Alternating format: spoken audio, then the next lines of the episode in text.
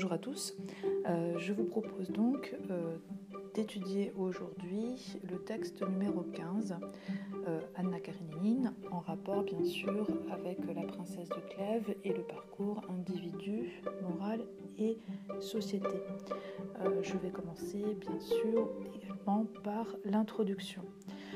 Alors, petite présentation de l'auteur, Tolstoï, qui est un romancier euh, russe euh, du 19e siècle, euh, très connu. C'est l'équivalent de, Victor Hugo en France. il a écrit de nombreux ouvrages. les deux principaux sont deux très gros romans. le premier, c'est Guerre et paix, et le deuxième, c'est donc Anna Karenine. Il faut noter que Tolstoï est un romancier qui s'intéresse beaucoup euh, aux personnages et à leur milieu social. En fait, il essaye d'analyser euh, le retentissement euh, de la société dans le destin d'un personnage. Il s'intéresse beaucoup aux personnages féminins. cela fait donc des points communs avec la princesse de Clèves, euh, puisque la princesse de Clèves est un personnage qui subit aussi la société euh, à laquelle elle appartient. Alors, euh, pour présenter le, roman maintenant, on peut dire qu'Anna Karenine est une jeune femme qui appartient à la haute société de Saint-Pétersbourg. elle tombe amoureuse d'un officier qui s'appelle Vronsky et euh, pour lui, elle abandonne son mari et euh, son enfant. Euh, elle mène tout d'abord une vie de plaisir, mais petit à petit, elle est rongée par la culpabilité et aussi par, par les frasques, le comportement de, son amant. Et donc, elle ne sait pas comment échapper à sa culpabilité. Et à la fin du roman, euh, c'est donc l'extrait que, l'on a ici, eh bien, elle décide de mettre fin euh, à ses jours. Donc on est euh, à la fin du roman. on peut noter que ce texte comporte deux parties. tout d'abord, la pulsion de mort qui, qui prend le personnage de la ligne 1 à la ligne 16. Euh, et deuxième partie, bah, les derniers ressentis, les dernières euh, sensations en fait, ou ressentiments du personnage euh, de la ligne 16 à partir de Elle eut le temps d'avoir peur jusqu'à la fin du texte. Il est important de noter que ce passage fait alterner en fait les points de vue omniscients et internes. En fait, la narration est omnisciente le, personnage d'Anna Karenine euh, est en fait euh, sous les yeux euh, de son créateur, du romancier Tolstoï, ou plus exactement du narrateur, qui connaît ses moindres pensées, ses faits et gestes. Mais en même temps, le narrateur laisse la parole à son personnage et on a donc des passages au discours direct qui ponctuent le texte. En fait, ce type de narration est adopté par euh, Tolstoï pour euh, créer en fait euh, un, intérêt dramatique. en effet, avec le narrateur omniscient, ben, on, assiste en direct en fait aux faits et gestes et pensées du personnage, et avec la narration au discours direct, eh bien, on a un effet de véracité euh, comme si on était, on, était vraiment euh, dans la tête du personnage. Donc, euh, si l'on veut formuler un projet lecture, on peut considérer que le point important de ce texte, en fait, est la façon dont Tolstoï va susciter d'une part l'intérêt du lecteur et d'autre part va ménager une forme de suspense dramatique euh, parce que euh, l'on comprend en fait petit à petit les motivations du personnage. Au départ, euh, on ne sait pas exactement ce que cherche Anna, et puis finalement, une fois qu'on a compris qu'on va assister sans doute à un acte extrêmement brutal, eh bien, on, a un intérêt dramatique qui est fort, qui est l'équivalent en fait des tensions qu'on peut trouver dans la tragédie classique, où le destin du personnage est en jeu. Donc, pour formuler le projet lecture, on pourrait s'intéresser à la façon dont Tolstoï ménage l'intérêt du lecteur et euh, créer une tension dramatique dans le texte.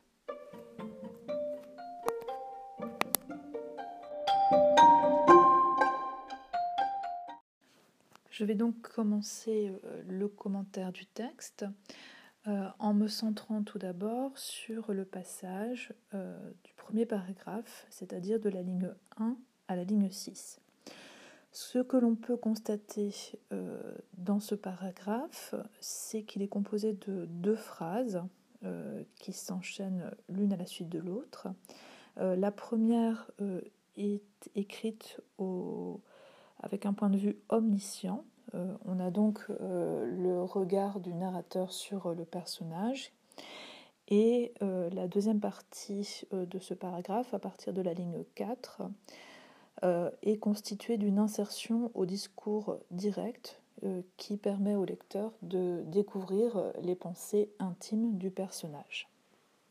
Ce que l'on peut remarquer dans la première phrase, donc à partir de la ligne 1, c'est que des actions rapides au passé simple, descendit, scruta, s'enchaînent. cette impression de rapidité est renforcée euh, par les juxtapositions. Euh, en fait, ces juxtapositions euh, retranscrivent la rapidité de la décision du personnage. À ce moment-là, le lecteur ne sait pas encore ce que Anna veut faire, mais elle est mise en scène dans, dans des actions qui s'enchaînent rapidement. cette incompréhension de la part du lecteur va susciter son intérêt ou en tout cas sa curiosité. Euh, ce qu'on peut remarquer, c'est que ces actions euh, rapides euh, sont doublées d'une description à l'imparfait, le train qui la frôlait à la ligne 2, la distance qui séparait à la ligne 3, et que cette description à euh, l'imparfait et d'une grande précision. Elle donne donc un cadre réaliste à la scène. Euh, et en fait, cette description euh, se poursuit au rythme de l'avancée du train, les œuvres basses du train qui la frôlait. on peut remarquer que le réalisme de cette description est renforcé par les mots techniques qui sont utilisés, les œuvres basses du train, les chaînes, les essieux, les grandes roues de, fonte, de fonte pardon, aux lignes 2 à 3, euh, mais également par la grande précision euh, des compléments circonstanciels euh, qui sont utilisés. par exemple, à la ligne 1, posté près de la voie, à la ligne 3, la distance qui séparait les roues de devant de celles de derrière.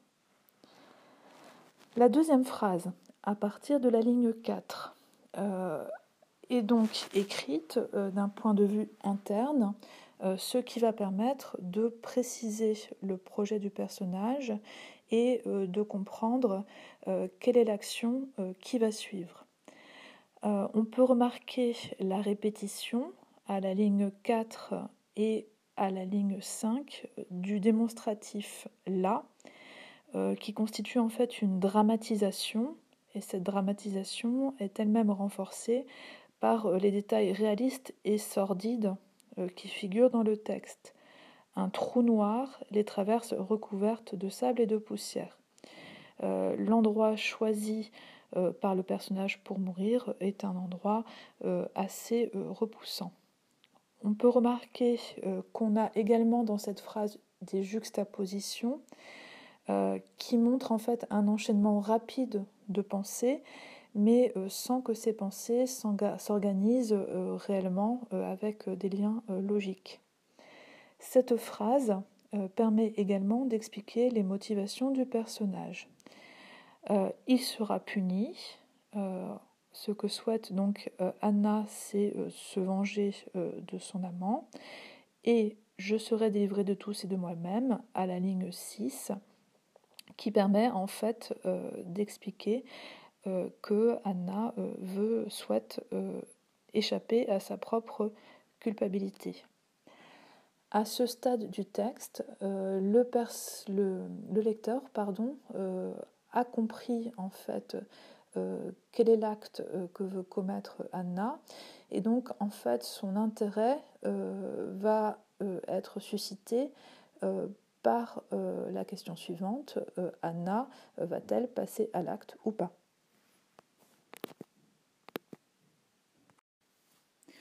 Je continue donc le commentaire du texte et je passe au second paragraphe. Euh, je vais commenter tout d'abord euh, les lignes 7 euh, aux lignes 16 jusqu'à elle eut le temps d'avoir peur à la ligne 16.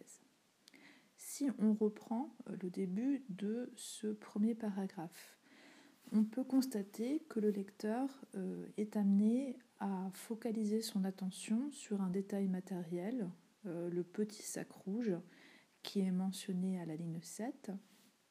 Et donc son intérêt euh, va être euh, suscité par cet objet. le lecteur va en effet se demander pourquoi est-ce que le personnage principal cherche à se débarrasser de son sac. cette interrogation est vite interrompue puisque à la ligne 8, on a enfin euh, la désignation avec un terme explicite euh, de l'acte que s'apprête à commettre Anna, euh, se jeter sous le premier wagon. Cette mention, cette, cette citation, cette référence au suicide vient de façon extrêmement brutale à la fin de la phrase euh, et donc, euh, le passage euh, va gagner en intensité émotionnelle. il faut remarquer que Tolstoï, ici, choisit de faire une pause sur les événements, c'est-à-dire qu'il va développer le moment de ce passage à l'acte, alors que dans la réalité, le déroulement des événements est extrêmement rapide, puisqu'il se fait au tempo du train, euh, en effet, le train défile euh, devant Anna. On a la mention à la ligne 8 euh, de ce défilé. Force lui fut d'attendre le second wagon. L'intensité émotionnelle et la brutalité de l'acte est renforcée également par le point-virgule qui se trouve à la ligne 8 et qui renforce l'aspect de pause euh, de ce passage.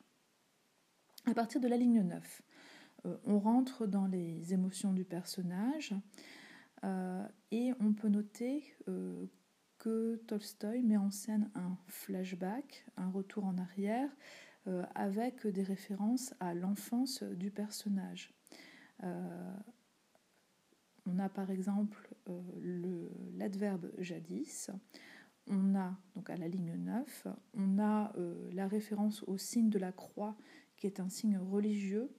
Euh, Anna, dans le roman, s'est éloignée de la religion, euh, mais elle était coutumière de, ce geste dans son enfance. Et on a enfin, à la ligne 11, la référence aux souvenirs d'enfance et de jeunesse.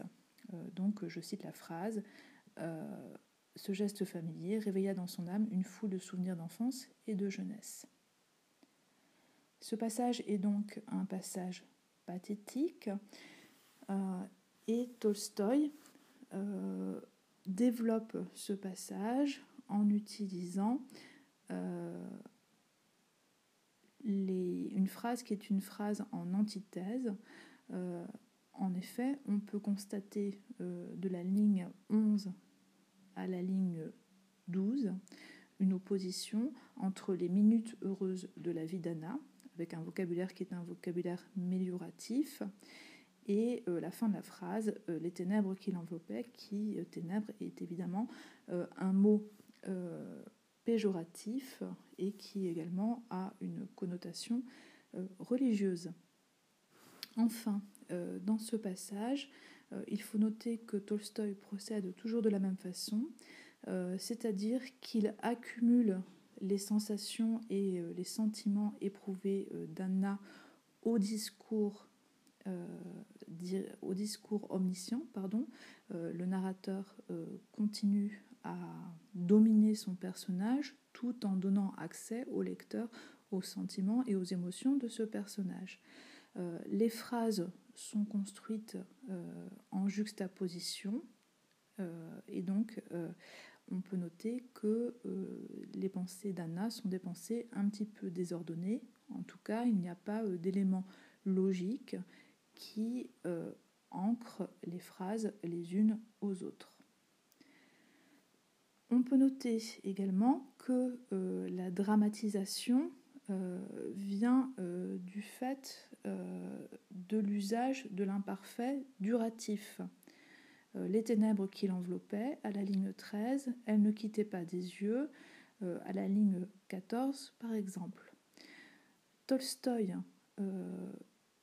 vraiment prend le temps de décrire ce dernier moment, il s'attarde sur ce dernier moment et euh, il utilise un effet de contraste à partir de la ligne 14 en relançant euh, les actions rapides du personnage. Euh, ces actions rapides vont donc être nombreuses et sont au passé simple. Qui, donc le passé simple est utilisé pour des actions rapides. Se jeta elle eut le temps d'avoir peur, elle rejeta son sac, rentra sa tête dans, ses épaules. Donc ligne 14, 15.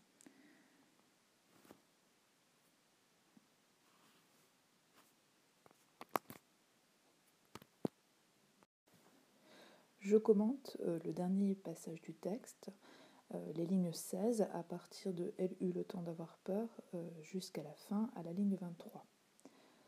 On peut tout d'abord remarquer dans ce passage, euh, on a à nouveau l'insertion du discours euh, direct euh, dans la narration omnisciente.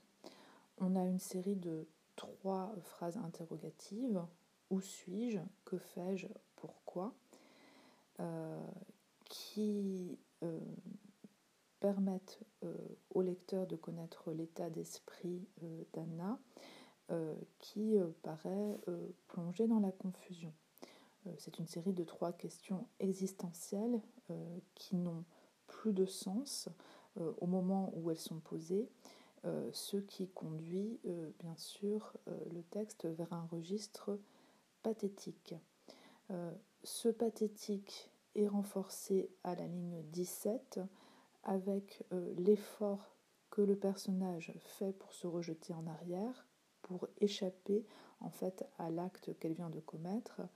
Euh, mais euh, le lecteur euh, sait que cet effort sera inutile et donc le suspense tragique qui dirigeait le texte jusqu'à présent va se porter sur le fait de savoir si Anna peut être encore ou non sauvée.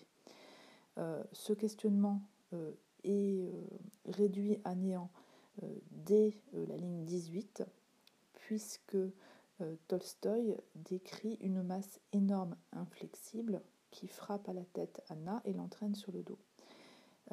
la masse énorme, inflexible désigne bien entendu le train qui va emporter Anna. C'est une périphrase. Cette périphrase est destinée à retranscrire les sensations d'Anna, qui ne sait plus très bien où elle est et qui ne perçoit plus euh, la réalité telle qu'elle est. Donc elle ne perçoit en fait qu'une masse qui, se, qui fonce sur elle. Euh, et on peut aussi considérer que ce train euh, prend l'aspect d'un objet destiné à, à, achever en fait le destin du, du personnage.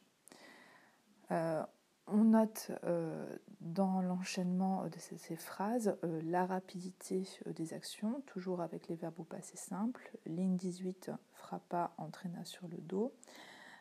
en effet, le texte va désormais se dérouler au rythme de la fin, de, la mort du personnage. à partir de la ligne 18, on va avoir les dernières paroles d'Anna, Seigneur, pardonnez-moi.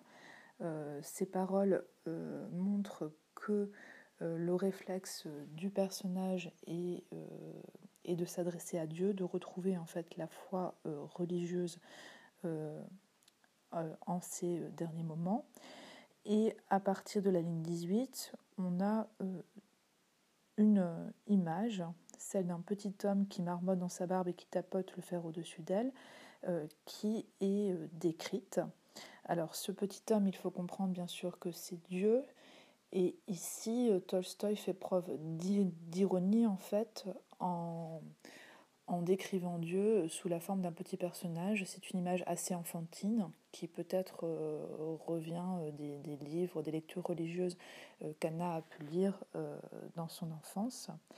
Et l'ironie est renforcée par le fait que ce personnage marmotte dans sa barbe, c'est-à-dire prononce des phrases indistinctes, sachant que le fer qui est tapoté au-dessus d'Anna est bien sûr une vision qui est issue du fait que Anna euh, entend au-dessus d'elle euh, le train qui, frappe, euh, les, roues du train qui frappent les rails.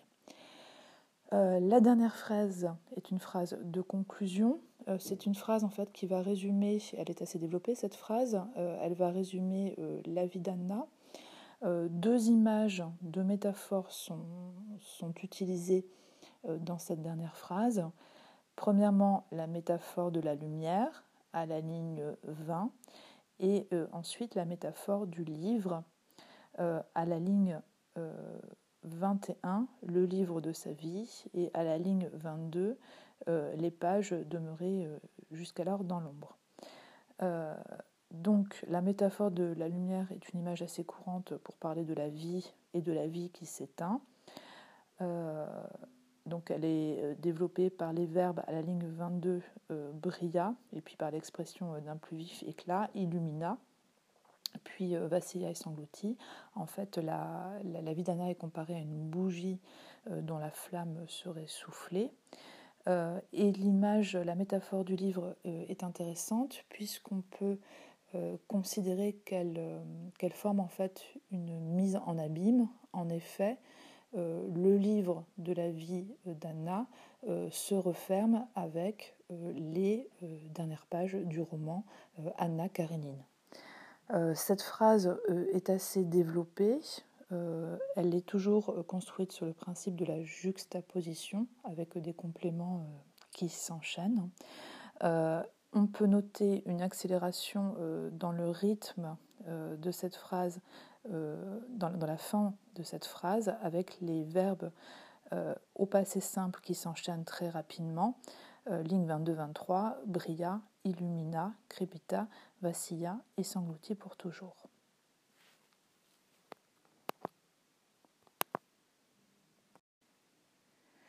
On passe donc à la conclusion. On peut tout d'abord noter que la fin de ce roman est une fin tragique.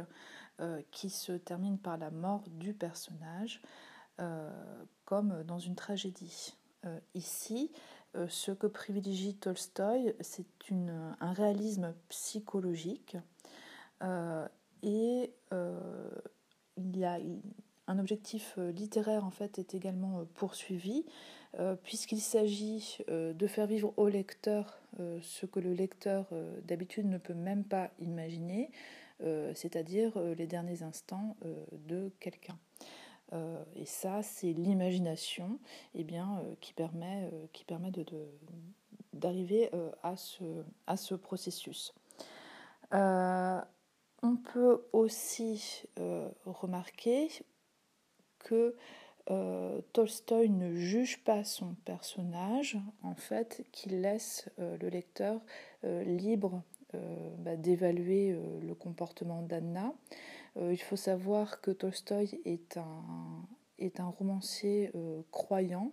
on l'a dit en introduction, et que dans le reste du roman, il a tendance parfois à juger le comportement d'Anna, en tout cas à indiquer au lecteur qu'il s'agit d'un comportement amoral, mais ce n'est pas, ce n'est pas le cas dans cette fin romanesque.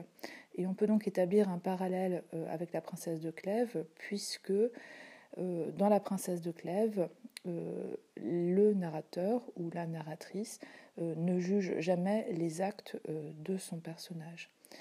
il serait judicieux de terminer cette conclusion en, en établissant pardon, un parallèle entre la princesse de Clèves et Anna Karénine.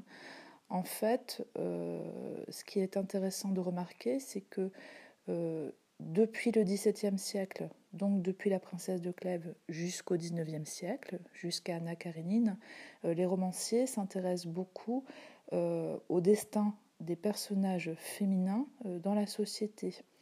Et que l'objectif de ces romanciers est de montrer que la société est souvent source d'oppression pour les femmes, on ne peut pas encore parler de littérature féministe, mais euh, un vrai questionnement euh, anime la littérature euh, sur la condition des femmes dans la société, ce qui permet évidemment de recentrer l'étude de ce texte dans le parcours individu, moral et société. je vous laisse en conclusion le soin de chercher d'autres parallèles avec la princesse de Clèves. il y en a beaucoup à trouver. Je m'excuse enfin pour le débit un peu rapide euh, de la fin de cet exposé, mais euh, si je ne parle pas vite, euh, je ne vais pas pouvoir enregistrer ce, texte parce que le, poids de mon enregistrement sera trop lourd. Je vous souhaite à tous une bonne journée. Au revoir.